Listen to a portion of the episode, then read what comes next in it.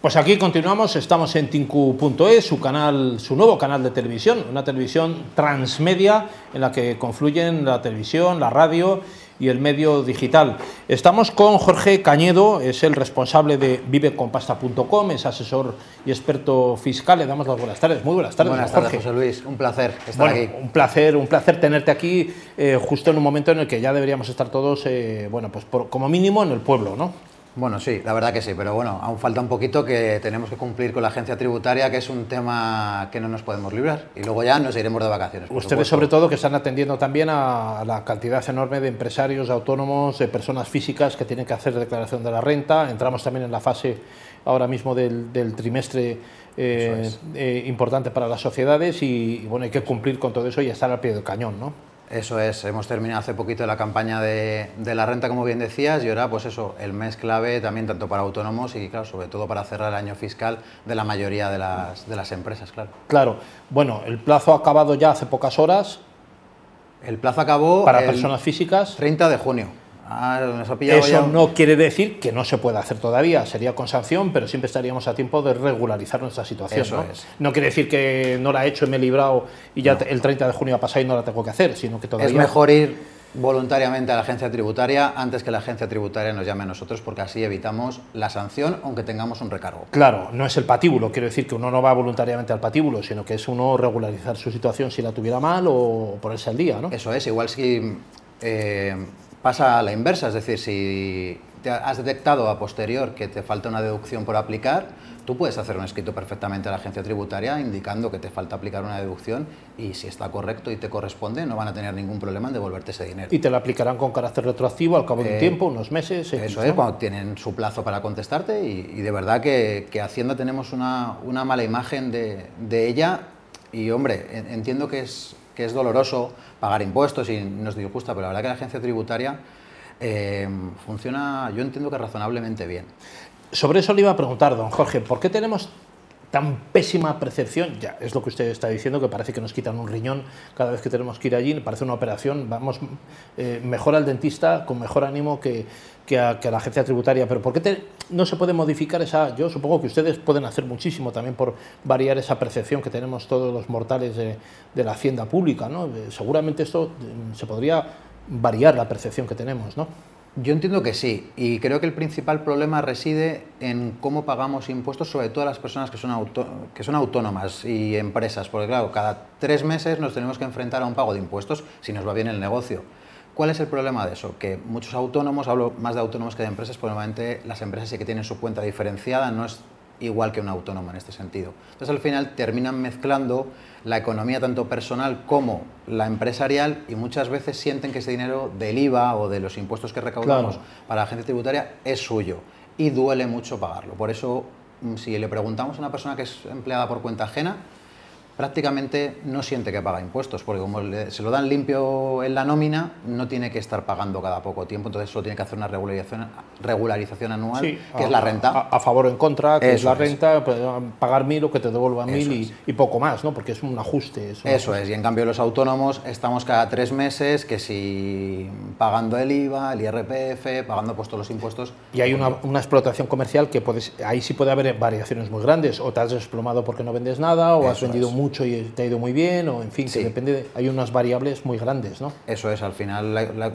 cualquier negocio se puede ver resentido o, puede tener picos, incluso hay negocios que funcionan mejor una temporada que otra, entonces saben que tienen una temporada muy fuerte, que tienen que pagar muchos impuestos y luego mejor tienen una temporada mucho más floja, ¿no? Don Jorge, eh, ¿cuáles son las novedades que en el escenario próximo nos vamos a poder encontrar, las que ustedes puedan prever, ¿no? Porque eh, ha habido cambios importantes, eh, se ha hablado de más cambios que podía haber, no hay ninguno que sea seguro tampoco. En un momento de crisis es quizás difícil también tocar y ajustar la fiscalidad por un gobierno porque puede perjudicar a muchos y también favorecer a unos pocos y esto no es fácil hacerlo. Pero ¿cuáles son las que ustedes prevén?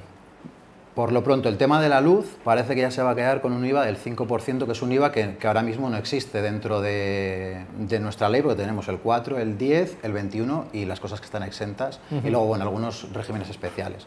Eso parece que ya, yo el otro día estuve hablando con mi programa informático y me confirmaban que sí, que ya van a hacer la modificación al 5% para que iban a modificar el... Se va a consagrar. Se va, sí, prácticamente que, que, iba a salir. Y luego yo creo que también hay un tema mm, que ya está actualmente, que es el tema de la eficiencia energética y el tema del, del consumo energético de las viviendas que ahora mismo, durante este año 2022, si haces em, una, o sea, una obra en tu vivienda para mejorar la eficiencia energética o para reducir el consumo, hay eh, deducciones en la declaración de la renta. Yo creo que por ahí vamos a ver más cosas, ya que el tema de la energía anda muy disparado. Ya estamos viendo la gasolina, estamos viendo, lo hemos vivido con el gas y con la luz este tiempo atrás, que ya parece que se ha estabilizado un poco, pero yo creo que esas que van a ir en ese sentido. Igual que ciertas comunidades autónomas, también estamos viendo cómo incluyen eh, o sea, mejorar los impuestos en zonas despobladas, que eso también ya sabemos que en España tenemos en ciertas de, zonas... de alguna forma de incentivar, ¿no? Que, no, que la gente no se vaya o que acuda o que vuelva o que recupere espacio en esos ámbitos despoblados, ¿no? Claro, en muchas grandes ciudades que el teletrabajo parece que, que ha calado en ciertas empresas por la desgracia de la pandemia, pues a lo mejor tienes una opción de mudarte a un pueblo con una vivienda más barata, con, siempre que tengas unos medios de Internet, evidentemente, que, que, puedas teletrabajar, y encima vas a tener una fiscalidad un poquito más favorable. Pues bueno, pues puede ser un factor a tener en cuenta para que hagamos otra vez de la ciudad al campo, ¿no? Claro, sobre esto que ha comentado don Jorge eh, de, la eficiencia energética, precisamente en las últimas horas, desde CaixaBank, eh, Gori Golzarri, uno de sus responsables, que venía de Bankia, venía de Caja Madrid también, eh, decía, y en su tiempo estuvo con el BBVA, que va a ser determinante de cara al futuro eh, el tema de la transformación energética, ¿no? de viviendas, el reto energético, el, reto del cambio climático, incluso a nivel de incentivos empresariales y de, y de, ventajas fiscales. Eso lo ven los bancos ya, lo está viendo CaixaBank, lo ha visto el Banco de Santander también y el BBVA. Eso se traducirá también en alguna reforma fiscal ¿no? para incentivar, como usted estaba mencionando. ¿no? Yo entiendo que sí, ya de hecho hay muchas ayudas europeas que las propias comunidades de vecinos están canalizando para hacer reformas en edificios que, gran parte la la subvenciona Europa en este caso. Pues por ejemplo, si típico edificio antiguo que tenía la caldera de gasolina, pues si ahora pones, por ejemplo, biomasa, pues tienes un incentivo y prácticamente un gran porcentaje de la obra te lo cubre, te lo cubre la subvención europea, claro. Luego hay que declararla, pero que, merece la pena. Para gestionar todo esto al final uno se tiene que poner en manos de un experto, ¿no? Pero esto es difícil eh, uno mismo rellenar los papeles, hacer los formularios, tener toda la información de lo que hace falta, lo que hay que presentar. Hay que, es difícil realmente, siendo neófito, eh, meterse en este. se complica y sobre todo porque lo que hablábamos antes de la deducción de la declaración de la renta, para demostrar ese ahorro de eficiencia energética, Hacienda te pide que hagas un, eh, un certificado de eficiencia energética antes de la obra y después de la obra para poder justificar. Para comprobar, claro. Entonces, claro, que yo de hecho me ha pasado con un cliente que, que este año me venía diciendo el tema de la deducción y claro, no lo hemos podido aplicar porque no había emitido el certificado previamente. El previo. claro, que es obligatorio en casas de alquiler, por ejemplo, en viviendas de alquiler. Sí, para alquiler es obligatorio, y... pero claro, para una vivienda que tú haces tu reforma, que vives en ella, no, mm, no, lo pensabas necesario. No, pensabas, pero si quieres percibir algún tipo de apoyo, subvención hay que hacerlo. o exención fiscal, lo tienes que tener claro. Es uno de los requisitos, además es que no hay duda al respecto, es decir, que Sí, tienes que emitirlo antes y después. Es como la varilla del aceite cuando lo llevamos mal. Exactamente. Eh, don Jorge Cañedo, ¿qué es esto de viveconpasta.com? Porque yo esto me crea una inquietud, ¿no? Vivir con pasta parece que es fácil, todos aspiramos a, comprarnos coche nuevo para unas vacaciones en un crucero, en fin, unas gambitas con un verdejo frío, siempre a todo eso con pasta se puede hacer. Y mi pregunta es, ¿cómo se puede vivir sin pasta? Bueno, ¿O de qué va esto de Vive con Pasta? Bueno, sobre todo Vive con Pasta mezcla dos conceptos, que son las finanzas personales y luego tengo la parte de la asesoría, que yo estoy especializado en, autónomos y autónomas.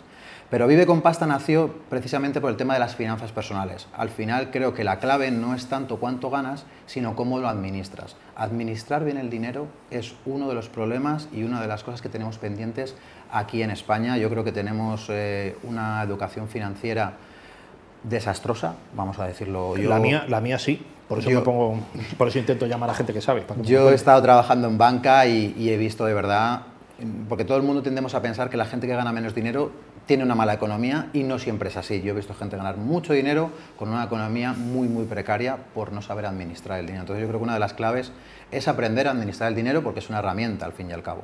Y simplemente sabiéndolo administrar es como si tú quieres aprender a conducir. Vas a ir a tu escuela, te vas a sacar tu carné y vas a poder hacer, eh, vas a poder obtener tu carné de conducir, vas a poder conducir un coche. Pues con el dinero no nos dan esta pequeña formación siquiera y creo que sería muy conveniente. Ya no hablo a nivel de inversión, sino que hablo a nivel de administración, es decir, saber cuánto me gasto en luz, saber cuánto me gasto en comida, saber cuánto me gasto en cada partida y seguro que para vivir con pasta vamos a encontrar muchos agujeros que vamos a poder tapar y vamos a poder cambiar la situación. Claro, al final el dinero es una mera herramienta para conseguir cosas, ¿no? O formación, disfrute, ocio, una vivienda mejor, pero no deja de ser un mecanismo para conseguir cosas, ¿no? Eso y es. bien administrado quizás, que esa es un poco la clave, ¿no? Lo que usted está comentando es eh, cómo lo hacemos, porque a veces eh, no por ganar más dinero ni eres más feliz ni tienes más cosas, ¿no? A veces lo haces mal. Claro, a ver, el, el tema del dinero normalmente eh, gestionarlo parece que es un problema o que nos vamos a sentir como si estuviéramos a dieta, ¿no? como que vamos a tener una restricción en, en la economía, pero pasa todo lo contrario. Cuando tienes el dinero controlado y sabes cuánto te puedes gastar en qué, el dolor que hablábamos antes de pagar se transforma en, bueno, me puedo gastar esto en tomarme un verdejo y unas gambas y lo disfrutas mucho más porque sabes que te lo puedes permitir. Y el disfrute es mayor que si dudas si te lo puedes permitir o no, porque al final le delegas el problema tuyo del mañana. Claro, don Jorge, y si no, pues una sangría y una tortilla de patatas que también está Que muy también rica. está muy Por bien. cierto, es un disfrute también esa tortilla de patatas, ¿eh? Por Don. Jorge Cañedo, ¿cómo se, puede, ¿cómo se le puede localizar? Pues si en tengo Vive- que hacer la declaración de la renta o mis trimestres del IVA de, de mi empresa. ¿Cómo En viveconpasta.com, ahí tienes mi teléfono, mi correo y además contesto, contesto personalmente, así que sin problema. Pues muchas gracias. Muchas gracias Don a ti, Jorge, José por sus Luis. consejos. Contaremos con usted aquí en, en el sucesivo. Gracias. No se marchen de ahí, que volvemos en unos instantes con una entrevista más.